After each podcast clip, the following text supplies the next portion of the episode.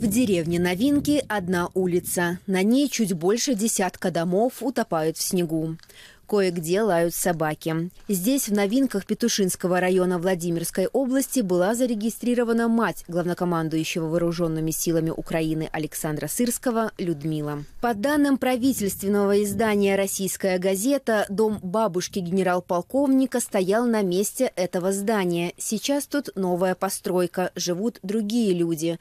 Говорить журналистами они не захотели. Комментарий удалось взять лишь у жителей участка на въезде в новинки. Они в курсе, а сырские здесь э, живут? Понятия не надо. Просто мы здесь живем, ведем свое хозяйство и все. Сырские жили в квартире в соседнем военном гарнизоне Костерева-1. Там служил отец Александра Станислав. В детстве его сын, будущий глава украинской армии, учился в школе номер 3.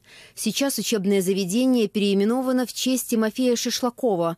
Он лейтенант Вооруженных сил России, принял участие в полномасштабном вторжении в Украину и был убит в марте 2022 года.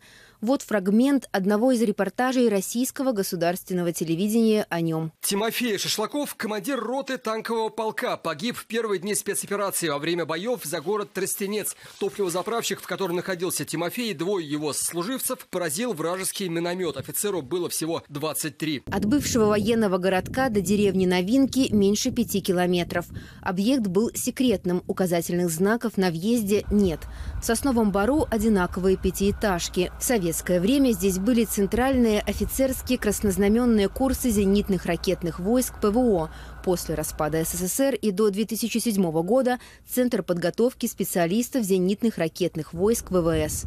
Сегодня здесь все еще можно видеть много военных машин, а в авто с гражданскими номерами люди в камуфляже.